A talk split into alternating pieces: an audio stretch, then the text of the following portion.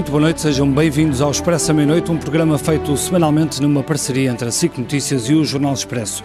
Regressamos ao tema do orçamento do Estado. Amanhã de manhã, os ministros reúnem para fechar o documento, isto quando já se desenham vários cenários de como pode vir a ser a votação no Parlamento. Será que as esquerdas vão mesmo retirar-se da equação? Irá o governo contar ou não com o apoio do PSD Madeira, mais o PAN e o LIVRE, numa espécie de novo limiano?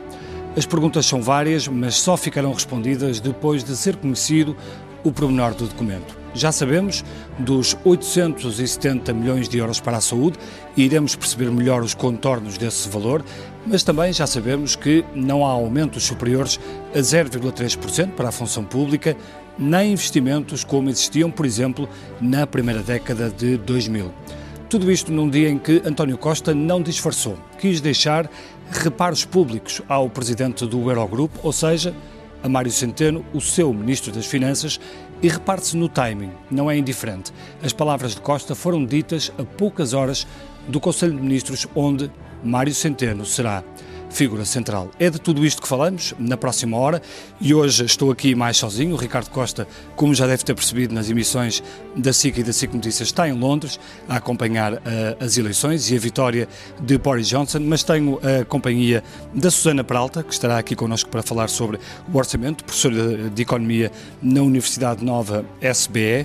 Uh, está também o João Vieira Pereira, diretor do Expresso, o Paulo Baldaia, comentador da SIC, e, uh, finalmente, o uh, Pedro Benevides, uh, editor de política do Observador. Susana, começo, começo por si. falávamos há pouco deste episódio de António Costa e destas palavras que ele hoje usou para se referir não ao Ministro das Finanças, Mário Centeno, mas ao Presidente do, do Eurogrupo, Mário Centeno. Mário Centeno. este, este timing, esta coincidência, estas palavras usadas nesta altura deixam ou não o Ministro das Finanças mais fragilizado na véspera de um, de um encontro tão importante? Ah, muito bem, então ah, o Ministro das Finanças é uma figura absolutamente central na negociação de um orçamento, não é? No fundo, nós costumamos pensar num governo como um conjunto de ministros que têm cada um a sua pasta e cada um, no fundo, vai tentar encontrar a melhor forma de conseguir uh, extrair recursos para levar, a, enfim, para levar a cabo as políticas que, que, fazem parte do programa do governo. E o Ministro das Finanças é a pessoa que está ali para ter a certeza que os gastos, que a soma de todos os gastos não ultrapassa aquilo que o país pode gastar. E, portanto, o poder do Ministro das Finanças a fazer frente, digamos, aos, aos, diferentes ministros, cada um com a sua pasta, é absolutamente fulcral no momento em que se está a negociar um orçamento. Sim, mas já, já mais... sabemos que o Ministro das Finanças nunca é alguém muito, muito bem visto. Ele nunca é bem visto, num, exatamente. Num, num governo. Naturalmente que não, mas a pessoa. Mas esta. Claro, mas a pessoa que ou seja, as últimas semanas temos assistido aqui uma. Temos assistido aqui a, vários, a vários, ataques, maus sinais, eh, não é? Maus sinais da a parte semana do passada retiraram-lhe da, da, da, competência do Ministro das Finanças eh, as PPPs, que estavam desde o tempo do Vítor Gaspar eh, debaixo da alçada estrita do Ministro das Finanças, neste momento passou a ser uma decisão colegial uh, do, do, do, Conselho de Ministros e até na altura em que a notícia surgiu parecia até mais ser o Ministro da Economia a querer ter a mão uh, dele nas PPPs. Isso é um péssimo sinal, porque as PPPs, enfim, em Portugal têm um historial mau de serem um sorvedor de recursos uh, que nos tem custado muito dinheiro e, e dissabores, dissabores grandes. E, e, por isso, o que é que acontece? O, o Primeiro-Ministro é, é um bocadinho fiel da balança, não é? Ele é que é o responsável político último desta composição de pessoas que ele escolheu para ministros e para o funcionamento do governo, o responsável único para quê? Para que o governo seja funcional, mas no fundo, na véspera de um Conselho de Ministros que vai aprovar o orçamento que será apresentado na segunda-feira ao Parlamento, estar a, a, fazer uma crítica pública uh, ao seu Ministro das Finanças parece-me um péssimo sinal. Apesar vai de deixar ser relacionado com o orçamento com, da zona euro. Da zona é? euro. Mas é uma crítica à atuação do Mário Centeno num contexto em que já tínhamos as PPPs, já tivemos o Mário Centeno. Sim, tivemos esta semana quatro ministros quatro ministros, exato, no Correio da Manhã, a criticarem Mário Centeno e não foi desmentido. E, temos, e tivemos já o Mário Centeno a fazer frente na, na, administração interna à questão de, dos 80 milhões que era preciso para a polícia, que ele disse nem pensar, não, não é possível, etc. Portanto, temos o Mário Centeno a, subir, a, a, a, ser, a ser pressionado de várias frentes dentro do governo e temos um Primeiro-Ministro que, na véspera de um Conselho de Ministros absolutamente fundamental, uh, parece estar a tirar o tapete. E, e, pior, não é? Num contexto em que nós temos um governo minoritário que vai ter que andar a, a negociar uh, o, o, orçamento numa, uh, com, com, com bocadinhos de limiano, não é? Já vimos que quer pagar metade de um hospital Sim. na Madeira, etc. Portanto, estamos aqui numa situação que me parece potencialmente Paulo, bastante a tua, explosiva. A tua leitura sobre isto, a, é, a, é, a ideia é que Mário Centeno chegue mais fragilizado ao, não, ao Conselho não, de Ministros? Não, não, me parece. Achei que o ambiente já está uh, mal desde o início da formação do governo. Começa logo, uh, temos que nos lembrar de que uh, Mário Centeno desceu na hierarquia, não é? Passou de segundo para quarto. Logo aí começam é mal as coisas.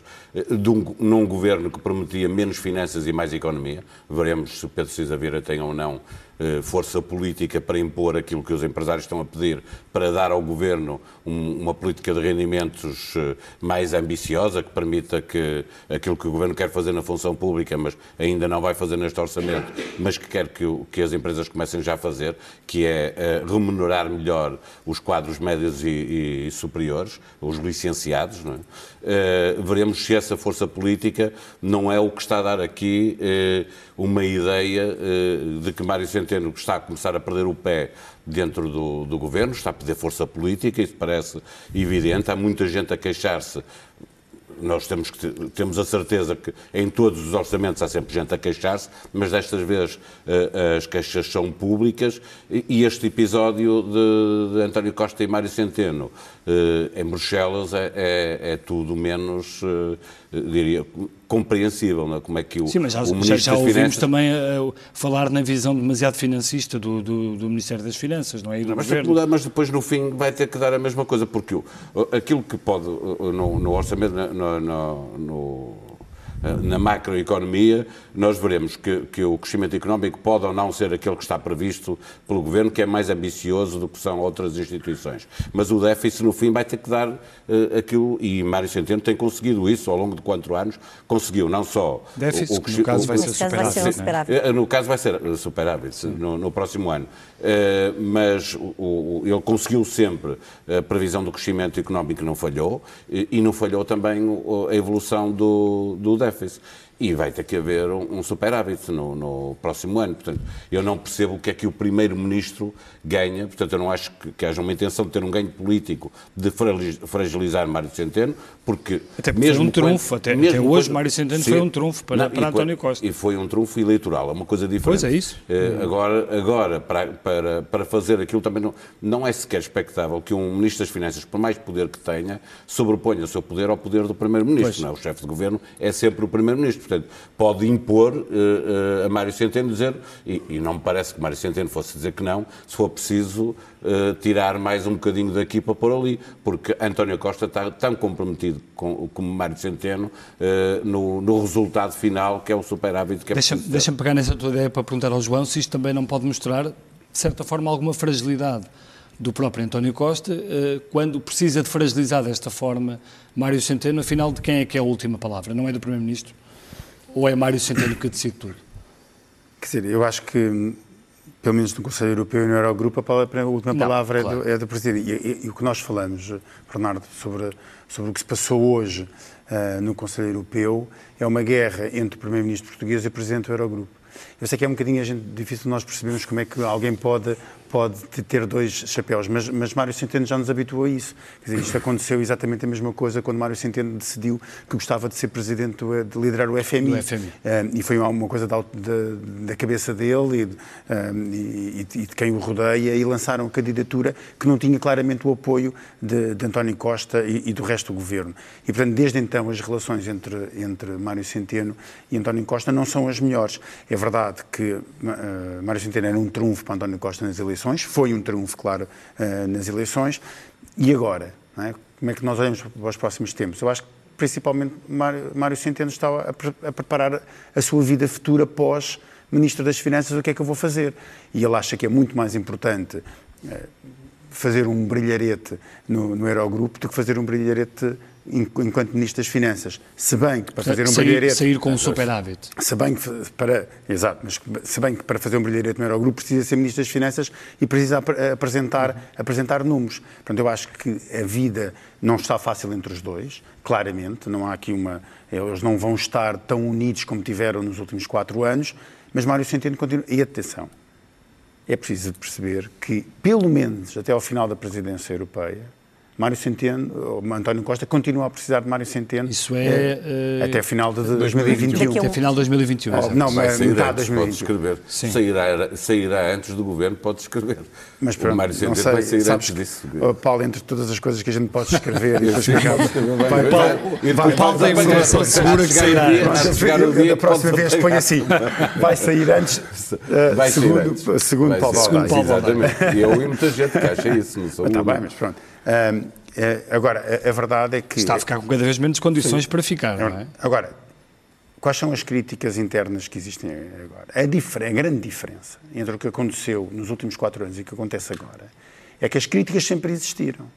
Sempre existiram. O problema é que as críticas não saíam cá para fora e agora começaram a sair. E a questão que temos de perguntar é porquê é começaram a sair agora? Eu- eu- Mas achas que há alguma coisa concertada com o próprio Primeiro-Ministro? Não, eu acho é que o próprio Partido Socialista pensava que as coisas iam ser diferentes. Havia uma ala do Partido Socialista que achava que, de repente, quando já não tinham a geringonça, ia começar uma nova via. Uma nova via que se pressupunha que queria haver mais dinheiro. E mais dinheiro para alguns elementos do próprio Partido Socialista que fazem parte do governo e que têm aspirações políticas válidas de liderar o PS daqui a uns tempos, de que serem candidatos eles próprios a Primeiro-Ministro, etc., de conseguirem ter dinheiro para brilhar enquanto ministros. Leia-se Pedro Nuno apresentar- Santos. Por exemplo, não é? Por alguma razão, o Primeiro-Ministro veio dizer, sentiu a necessidade de dizer agora no debate quinzenal, que ia ser Primeiro-Ministro na próxima legislatura. Exatamente. Já E- é e verdade. pegando, Deixa eu só e- passar aqui ao, ao Pedro. Acaba, acaba, João. Não, e, e, e, portanto, eu acho que este, que que este ponto é importante, é que, só relembrando, nós já tivemos um Ministro da Saúde que saiu em completo conflito com, com Mário Centeno, que foi a, a de Alberto Campos Fernandes, que saiu completamente, eh, completamente em E guerra. que, e que dias guerra. antes dizia todos somos centeno. Ah, Acho que era muita ironia dele. Sim, mas, sim. mas- mas a verdade é, é- é que isso aconteceu. Portanto, as guerras sempre existiram. Agora, elas tornaram-se foi públicas exatamente porque acho que aqui a expectativa era um bocadinho diferente. E atenção, só relembrar uma coisa, muito rapidamente. No dia, a meados de outubro, Centeno tinha dito que o, que o déficit ia ser zero no próximo ano. Dois meses depois passa a ser um superávit de 0,2%. 0,2%. Quer dizer, as coisas não só melhoraram, como pioraram. Ou seja, eh, ainda há Sim, mais sim. austeridade. Ah, Pedro, esta, esta hum, revolta, entre, entre aspas, entre muitas aspas, que o João se referia dentro do PS, ah, se calhar ficou bem espelhada naquelas declarações de Carlos César e de Ana Catarina Mendes, dizendo que ou as coisas mudavam no SNS ou ia haver problemas para o Partido Socialista. Ah, tu achas que este, que este ataque a Mário Centeno, também vindo do, do próprio Partido Socialista, é já a pensar nas autárquicas? É porque o PS precisa de começar, se calhar, a ter alguma folga para começar a distribuir, já a pensar nas autárquicas? Isso pode ser uma explicação. Eu acho que esses ataques eh, de Carlos César e de Ana Catarina Mendes, de facto, falávamos há bocadinho da, da- da possibilidade de haver concertação e eu acho que isso foi concertado. Isso foi todo um plano que foi bem traçado, um plano até de comunicação e de narrativa política de António Costa para o anúncio da Ministra da Saúde dos 800 milhões e de, daquele estrondo, daqueles números todos que, que a Ministra lançou e que não tinha tido a oportunidade, nem ela, nem o Ministro que, que a antecedeu na anterior legislatura, de apresentar números de- desta magnitude. E, portanto, eu acho que A chamada grande surpresa. a grande António surpresa, Costa se fores, se fores eh, juntar as peças todas do puzzle, Vamos já começas falar olhar- dessa grande não, não, não, surpresa. atenção. Vamos grande já falar dessa A questão grande é essa, é surpresa. que depois podemos olhar para os números e perceber se aquilo há ali de facto uma grande surpresa ou há ali uma, uma, uma giga uma- Exatamente, mas a verdade é que o efeito mediático o governo conseguiu. E eu acho que isso foi preparado desde essas declarações, porque não é, eh, não é credível que Ana Catarina Mendes eh, resolvesse ter pensamento político próprio, e eu não, não, não estou a dizer que ela não tem, mas que o tenha independente ou, eh, eh, de- do, do Primeiro-Ministro. Tal como Carlos César, nós sabemos, e eles até já o disseram publicamente, que têm uma sintonia de pensamento. E, portanto, eu acho que foi uma estratégia para a própria Ministra da Saúde, na altura, quando o Bloco de Esquerda eh, eh, lançou a possibilidade de se, de se fazer um investimento na ordem dos 800 milhões de euros, a resposta da Ministra da Saúde foi um investimento dessa natureza, nunca se viu tal coisa. Eu acho que tudo isso era a preparar precisamente o anúncio que foi feito agora, que faz parte desta mensagem que o Governo quer, quer dar agora nesta legislatura, que é menos Mário Centeno, mais eh, Pedro Cisa Vieira, menos eh, Tem eh, a chatice finanças. de continuar a ter Mário Centeno. Não, mas é que eu acho que o, o Primeiro-Ministro não pode dispensar Mário Centeno, porque parte da sua estratégia política implica que haja contas certas. António Costa disse Mas isso. o Mário Centeno na... não será o único a ser capaz de ter Não, não estou a dizer isso, mas não, não, não, não te esqueças, e falámos disso agora, que Mário Eu- Centeno é um legislatura que anterior foi o Não tenho a único. certeza que haja Sim, por aí tá muitos Mário Centenos capazes de fazer aquilo que ele tem mas feito. O que tu vês no restante do governo são todos a pedirem mais. Eu também não, é? declarava Desde a defesa, a administração interna. O que também é normal, o que também é normal Mas porque há é ministros que já estão. não deve ser fácil governar durante quatro anos ou dar a cara durante uma série de anos sem ter eh, nada para, para Vamos, vamos então só ao, ao rendilhado, ou tentar perceber algumas das medidas que já se conhecem, nomeadamente estes eh, 800 milhões É, eh, de euros para a saúde. Há pouco todos esboçaram aqui um pequeno sorriso quando se falou deste número. Isto, Susana, isto é de facto um reforço para o SNS? Há aqui uma, uma, um jogo orçamental? Como é, que, como é que se pode explicar isto para as pessoas que estão que Então, o que, o que acontece, que é, que é conhecido, é público, é que a saúde é sistematicamente, todos os anos, suborçamentada. Ou seja, ah, existe uma previsão de despesas e depois o Ministério das Finanças, lá está, ah, liberta um cheque que é inferior ah, ao montante que os hospitais e enfim, os centros de saúde, etc., precisam para funcionar. E, portanto, aquilo que parecem estes 800 milhões parece ser o montante necessário para este ano não haver dívidas. Depois o que é que acontece? Os hospitais vão funcionando ao longo do tempo, vão acumulando dívidas a fornecedores, etc. E depois, quando chega ao fim do ano, como isto é um setor absolutamente crítico, porque, enfim, dele depende a saúde, a vida dos, dos portugueses e das portuguesas, ah, essa dívida é, é saldada. Enfim, vai havendo uma que vai ficando acumulada, mas tipicamente a, a dívida vai sendo saldada. Mas, desculpa, e, portanto, só para acontecer... mas essas, essas despesas são consideradas despesas na mesma, então Claro, deve. portanto, portanto aqui não. ou não, claro, no obviamente, portanto, é uma despesa. Aliás, o Mário Centeno disse isso várias vezes, até chegou a dizer isso em entrevistas. Atenção, que a dívida da saúde é uma despesa. Certo. E, portanto, nós devíamos contar com o bolo todo. E, de facto, aquilo que está a acontecer agora é que eu vou dizer: não, não, se é 800 milhões que são necessários, vamos lá pôr os 800 milhões. No entanto, é preciso dizer que, ah, mesmo que 800 milhões seja aproximadamente aquilo que a saúde ah, custou ah, este ano, para o ano, quer dizer, os custos estão a aumentar. E estão a aumentar por duas vias. Em primeiro lugar, enfim, os aumentos da função pública são, são marginais, também lá iremos, não é? está a 0,3%, mas há o descongelamento, descongelamento das carreiras. Embora a dívida, só para a dívida total do Ministério da Saúde é de quase 2 mil milhões de euros. Sim, é? mas, já- mas foram libertados 550 milhões para saldar parte dessa dívida. Portanto, que é um terço. que é mais ou menos um terço. É, é, sim, exatamente, é, é um terço, é cerca de um terço. Portanto, ah, mas vai haver o aumento dos custos ah, salariais e depois há o aumento sistemático do custo dos medicamentos, devido à inovação tecnológica que faz com que os medicamentos sejam cada vez mais caros. E, Portanto, é uma medida e, que, na tua portanto, opinião, ajuda ou não ajuda o Serviço Nacional de Saúde? ah, eu acho que ajuda, eu acho que ajuda. Agora, não é a panaceia, não nos vai resolver o problema.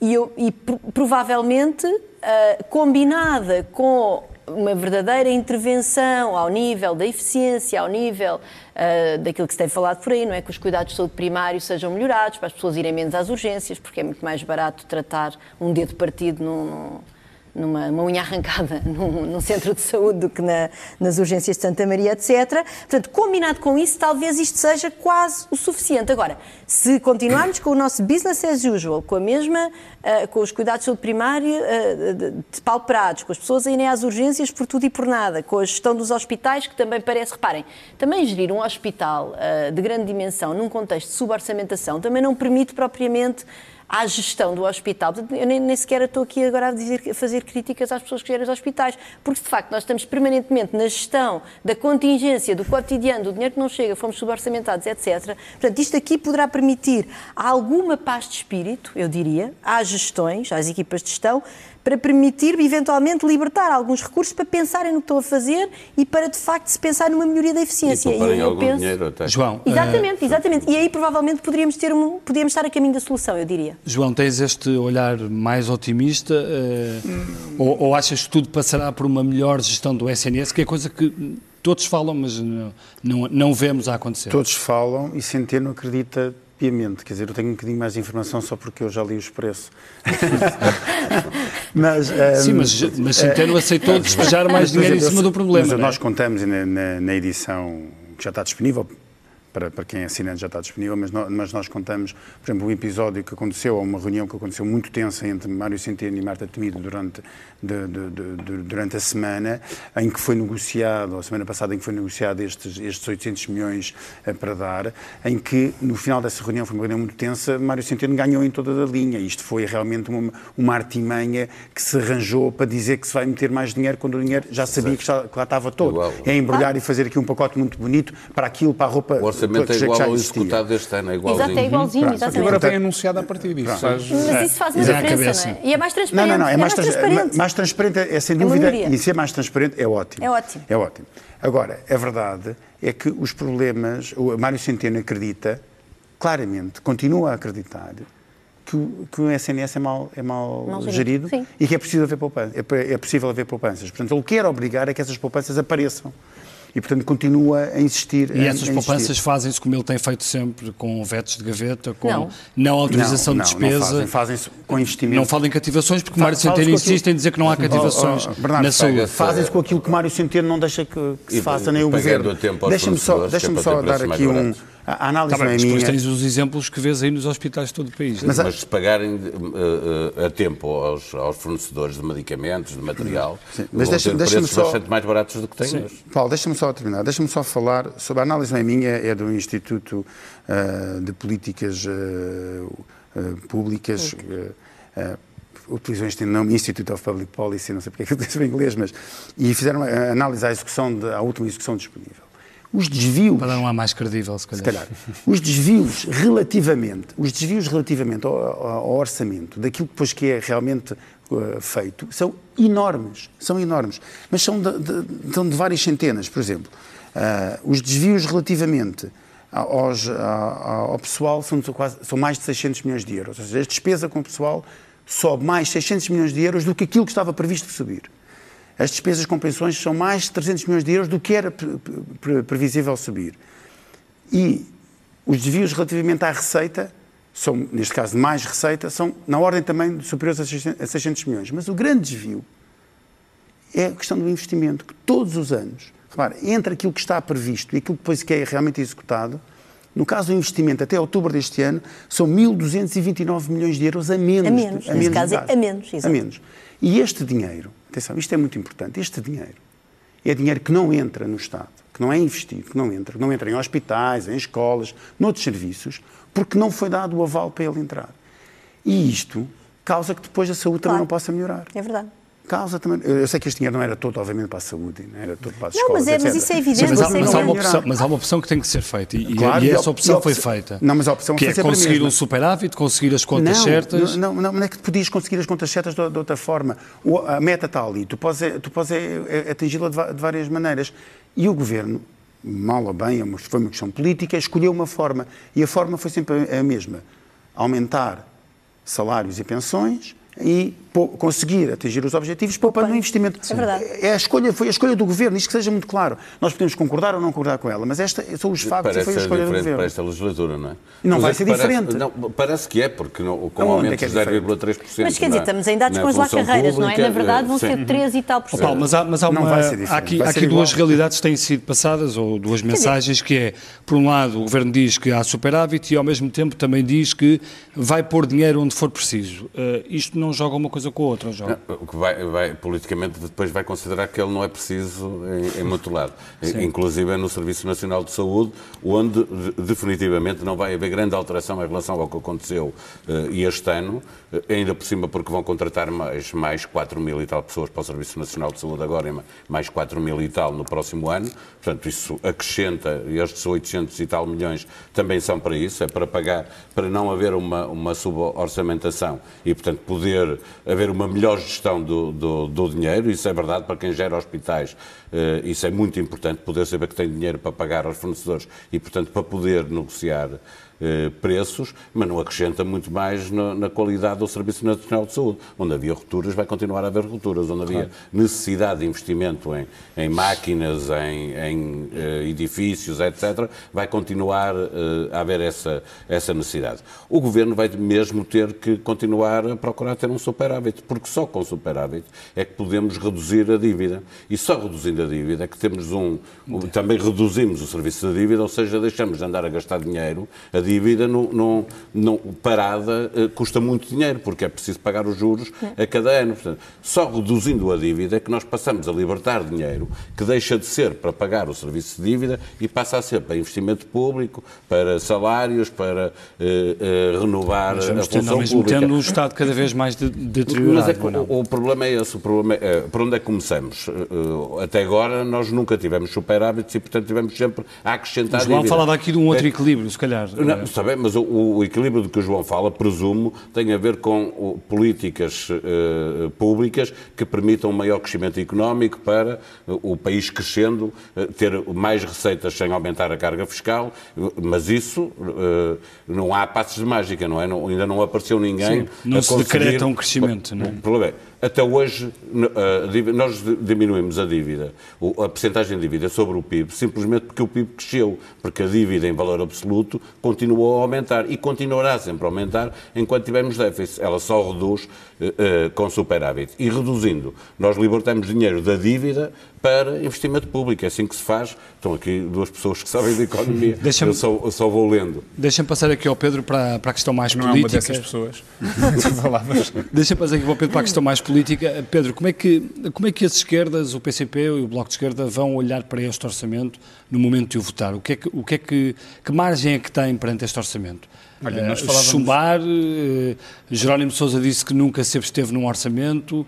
Uh, o, que é que, o que é que podem fazer? Eu acho que o chumbo não me parece que vá acontecer, eh, de, de, pelo menos se falarmos de uma das partes dessas esquerdas, nomeadamente o Bloco de Esquerda, que já fala uh, no futuro uh, das negociações que vão decorrer na especialidade. Portanto, pressupõe-se que antes disso há, há de haver uma forma de, do orçamento passar na generalidade para se, depois se entrar nessa fase das negociações. Eu Portanto, essa solução limiane pões, pões de lado? Não, não o ponho completamente de parte, atenção, não o ponho de parte e acho que António Costa está Pano a fazer... livre e PSD Sim, acho que António Costa está a jogar nos dois tabuleiros e esta uh, solução governativa sem um acordo permite-lhe precisamente fazer isso, que é, ele está a negociar com a Madeira, percebemos isso ainda hoje com as notícias que dão conta do... Sim, já disse que pagava metade do, do, do, do, do hospital, hospital, do, do Funchal, o que mostra que está empenhado nas negociações com os deputados da Madeira porque pode vir a precisar deles. O PAN ainda hoje também fez um comunicado com uma série de medidas que está convencido que eventualmente possam vir a entrar no Orçamento do Estado. Portanto, eu acho que António Costa está a assegurar essa, esse lado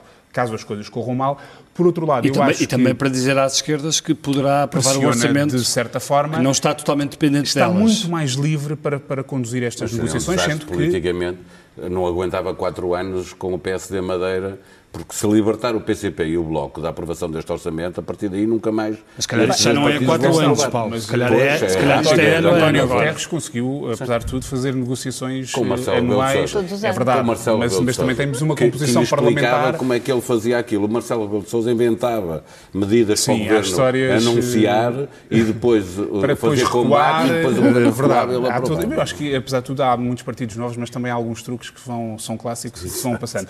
Quanto às esquerdas, eu diria diria que o PCP está um, as, as, negociações que têm decorrido são de uma forma muito menos intensa do que aquelas que decorreram ao longo dos últimos quatro anos, em que vimos um aproximar cada vez mais, iam-se conhecendo as partes e, portanto, as negociações... Obrigado, ideia... houve grandes negociações. Não? É? Desta vez não houve, houve, houve, houve encontros formais, da exatamente, houve trocas de informação, não houve os pormenores, acho que uh, os próprios partidos não têm acesso a uma versão preliminar do orçamento como noutros tempos chegaram a ter quase na íntegra o que é que estava, o que é que estava a ser negociado, mesmo uh, os encontros com o Primeiro-Ministro em São Bento normalmente serviam para detalhar algumas medidas ou para, sair de lá com alguma coisa garantida e desta vez parece que não foi isso que aconteceu. Eu diria que o PCP está relativamente aliviado com isso. As declarações do Partido Comunista não são muito uh, dramáticas a esse respeito. Acho que o Bloco de Esquerda está mais desconfortável e acho que António Costa está a jogar com isso até nestes 800 milhões da saúde, que é um número que era do Bloco de Esquerda, que não foi garantido ao Bloco de Esquerda e que de repente é anunciado pelo Governo, uh, ao contrário do que assistimos também na última legislatura, em que Bloco de Esquerda e também PCP capitalizavam as medidas ainda antes delas serem anunciadas. Desta vez é o Governo que está a controlar essa narrativa, com António Costa a anunciá-las mesmo nos debates quinzenais, a largar muita informação. Uh, acho que está tudo aqui à espera para ver o que é que vai acontecer. Não me parece que as esquerdas também uh, lhes interesse já entrar numa ruptura com António Costa e ele está apostado nisso também, porque há, têm de ter margem para, ao longo destes anos que aí vêm, poderem uh, intensificar a sua Sim, posição. Se há, se há orçamento que seria fácil para as esquerdas aprovar, seria este. Exatamente. E, portanto, eu acho que não vai haver aqui um drama uh, com grande intensidade, vamos ver, mas as negociações da especialidade vão ser mais intensas do que vimos antes e vão ser interessantes de acompanhar. Susana, se, sendo este o, o primeiro orçamento uh, sem geringonça, este, este, orçamento diz-nos o quê sobre, sobre, o ciclo que aí vem? É um, um orçamento para um novo ciclo? É um orçamento mais do mesmo? Uh, há pouco ouvimos ali o João a falar sobre a questão do investimento. Uh, quer dizer, o Governo apontou-nos para, para a grande aposta da economia, puxando Cisa Vieira para cima. Uh, mas, quer dizer, não é, não é isso que vemos neste, neste orçamento? É, é assim, este orçamento ainda tem um bocadinho da continuidade da geringonça de reposição de rendimentos, porque ainda vamos estar na, na parte do descongelamento das carreiras, não é? Uh, que vai ter um impacto mais ou menos de 2,9% na, na remuneração, 3%, grosso modo, na remuneração dos funcionários públicos. E, portanto, ainda tem um bocadinho disso. Uh, agora, é claro, a fórmula que, que foi a fórmula do, dos últimos quatro anos, que foi de reposição de rendimentos, vai-se esgotar, não, embora nós também estejamos aqui agora a ver os, os, sindicatos, aliás, a começar a fazer muitíssima pressão para, agora, agora que já repusemos, vamos começar os aumentos, não é? E, e, sabemos que os sindicatos tinham pedido aumentos na ordem dos 3% e o Governo falou de 0,3%. Isso também era previsível. Uh, era bastante previsível, mas, vamos, mas já falaram em afronta, ofensa e não sei o quê. Portanto, vem aí, conflito, vem aí conflito social, conflitualidade, é assim que se diz, não é?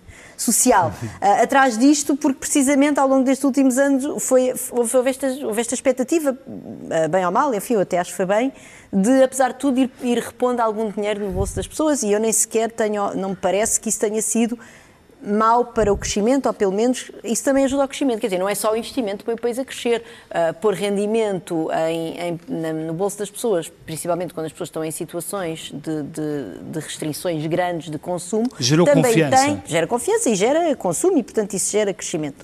Uh, embora eu, enfim, perceba alguma coisa de economia, mas de macroeconomia menos do que às vezes pode pensar. Uh, mas, mas, é, quer dizer, mas é um facto e é um facto até bastante, bastante aceito. E, portanto, onde é que, agora, relativamente ao investimento, claramente o parente pobre dos últimos quatro anos foi o investimento público, quer dizer, foi algo que nós, num governo de um partido socialista, apoiado à esquerda, uh, o facto de eles não terem conseguido, por, por restrições orçamentais e, e, pela questão de haver este compromisso, que foi um compromisso que foi bom para o país, de nós conseguirmos manter as contas equilibradas e que, aliás, devo dizer que há quatro anos atrás ninguém acreditava que, que seria possível e isso, enfim, devemos ao Mário Centeno.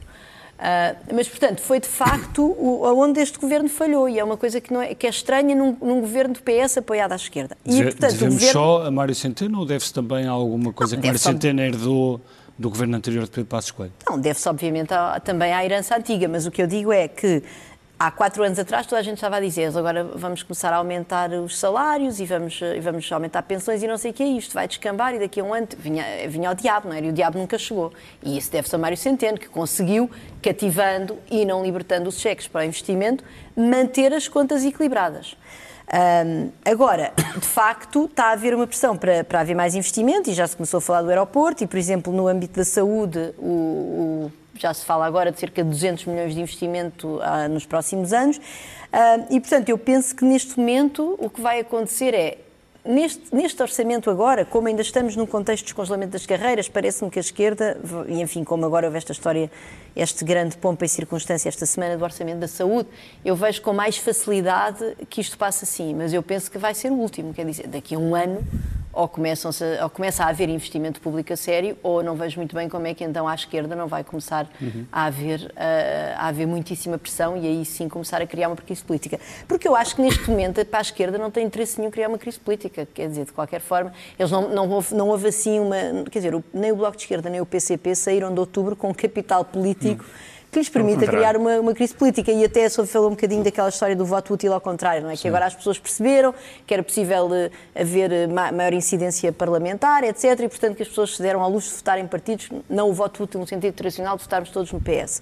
E se, a esquerda provoca agora uma crise política, é muito pouco provável que volte a acontecer. Portanto, eu acho que, obviamente, uh, isso não vai acontecer. Paulo, o que, é que, o que é que era preferível para António Costa, na tua opinião?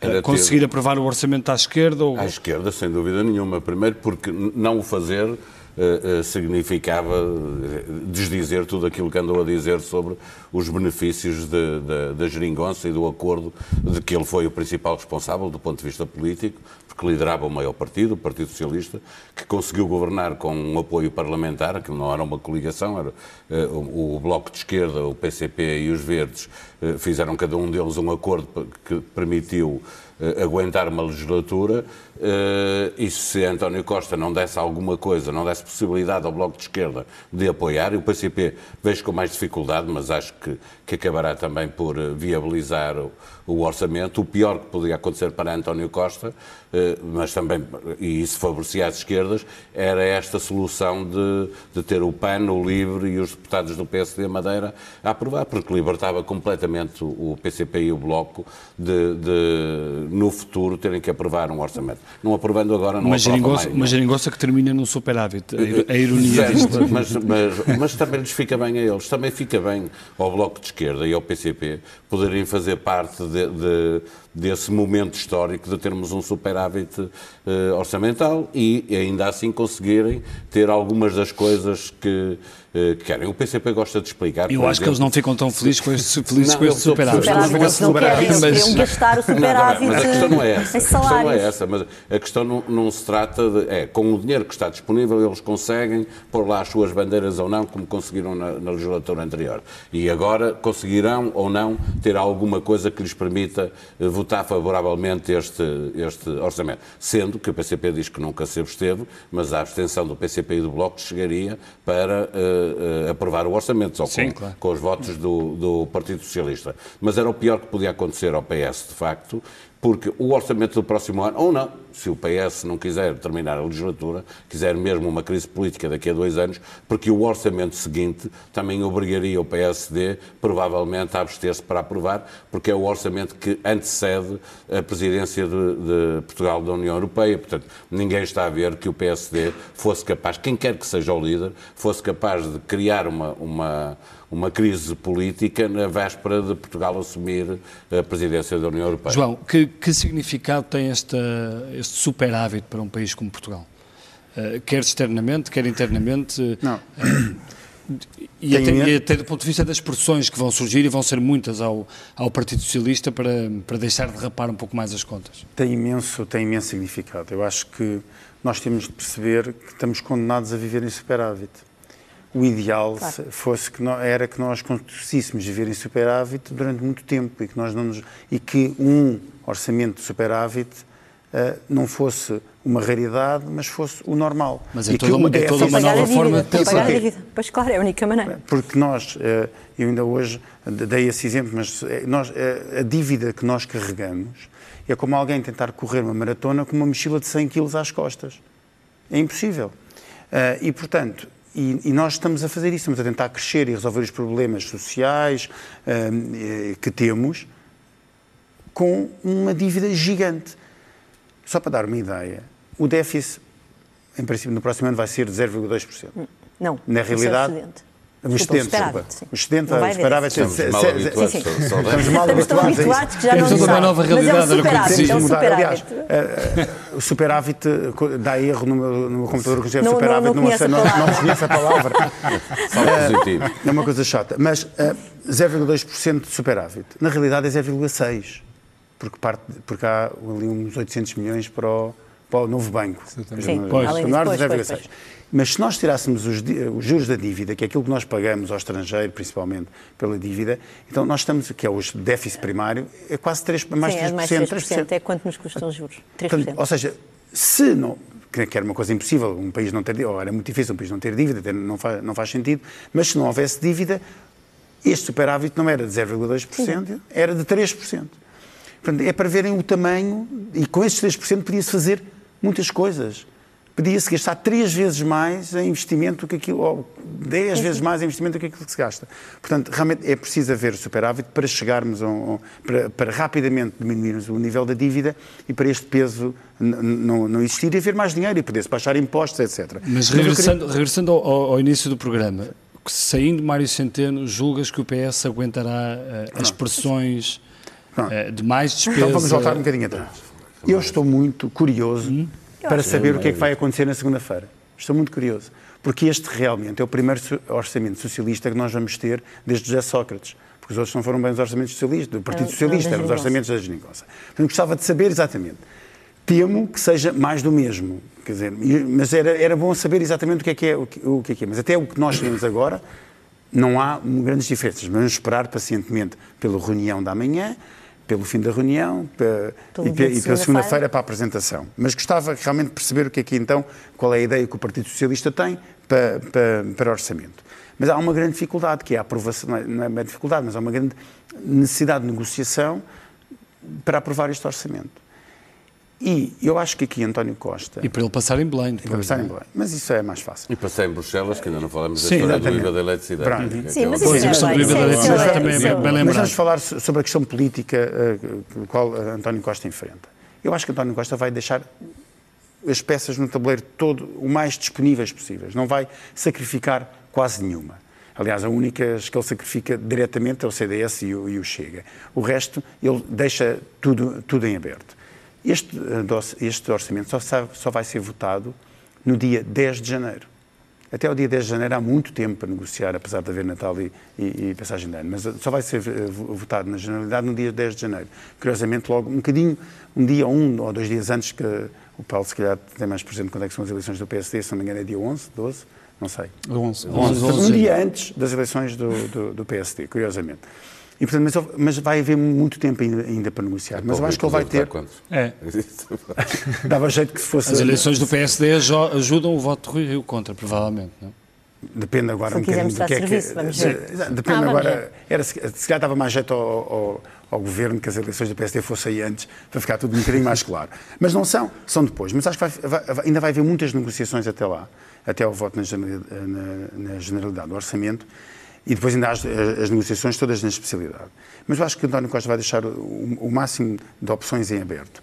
Uh, negociando com o PSD Madeira, negociando com, os, uh, com o PAN, o PAN. Negociando, uh, negociando com o Bloco e com, e com o PCP, de modo a conseguir exatamente ter muitas opções para que não, não num primeiro exercício orçamental que ele tem de fazer, fechar já portas uhum. que depois não consegue abrir no se futuro. Se toda a gente a aprovar, sim. Se tiver PCP, Bloco, PSD Madeira, PAN, isso era o ideal. Pronto, mas eu acho sim, que ele, ele, ele, neste, momento, ele, neste momento está a tentar, pelo menos, sim. se não seja a votar a favor, que não votem contra, que se abstenham disso e mantenham todas as portas. De, deixa, deixa perguntar ao, ao Pedro, o, o, para Marcelo Rebelo de Sousa também vai ser um novo desafio, não é? Este, este orçamento pós-geringonça. Ele, ele tem dado a entender que esta não é a ocasião para descontrolarmos a despesa. Achas que o Presidente vai carregar muito nesta, nesta mensagem?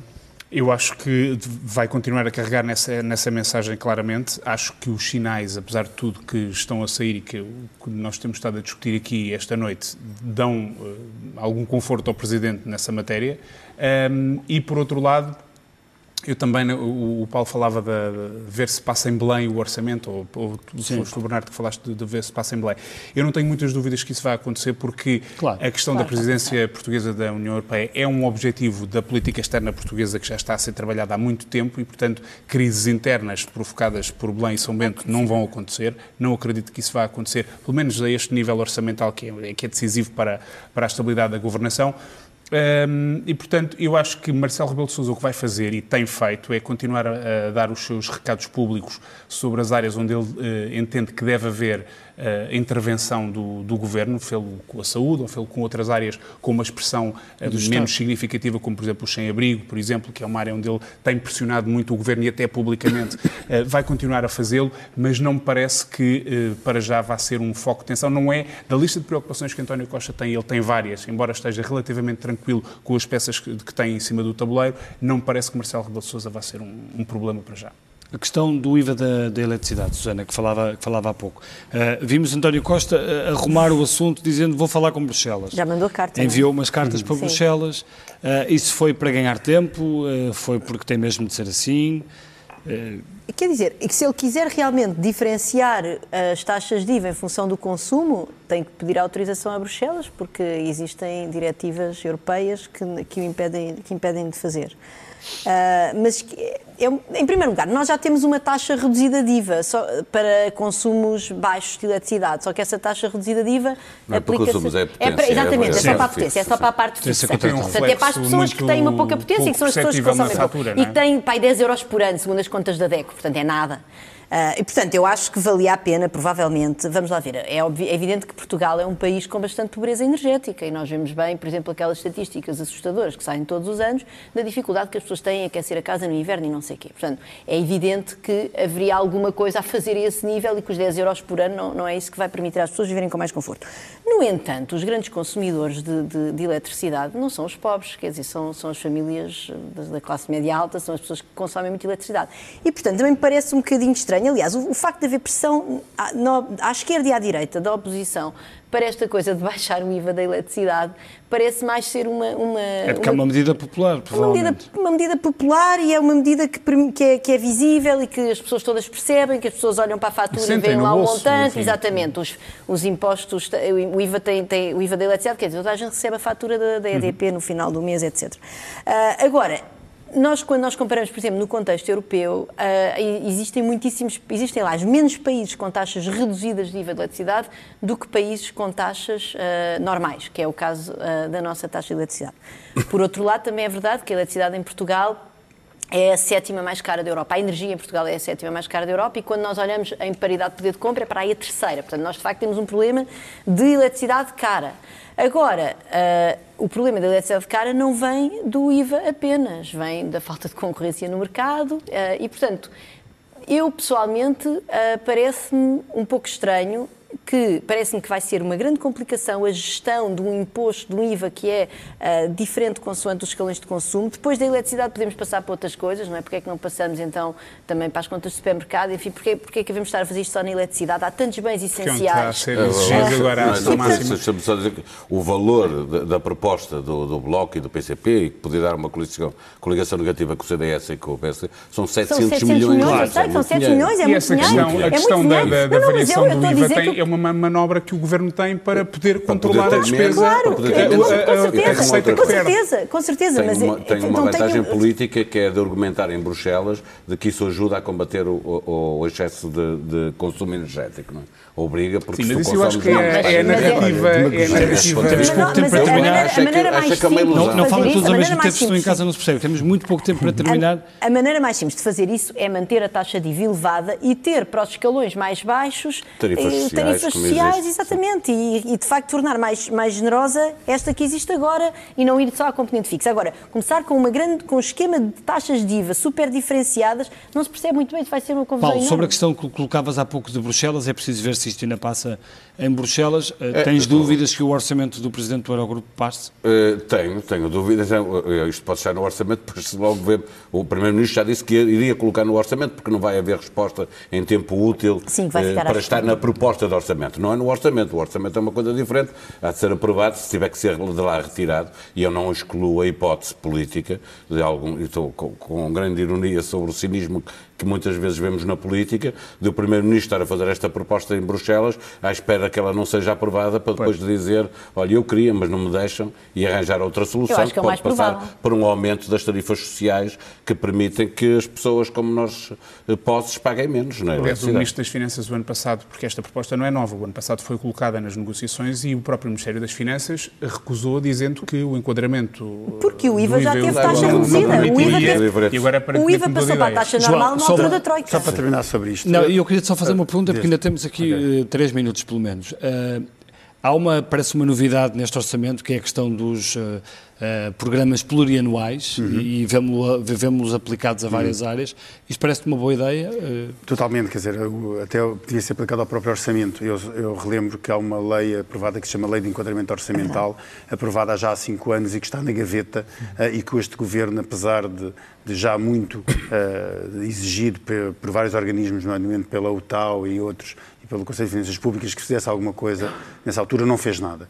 Eu acho que pensarmos o orçamento a vários anos e não a um exercício e pormos mais e pensarmos o orçamento não como eu não queria utilizar estes jargões, mas não como, como, como uma coisa de fluxo de caixa, mas como realmente um balanço eh, faz todo o sentido e Sim, a lei do política orçamental única e, com, devia, horizonte. Essa lei do enquadramento orçamental devia avançar. Só sobre rapidamente sobre da eletricidade.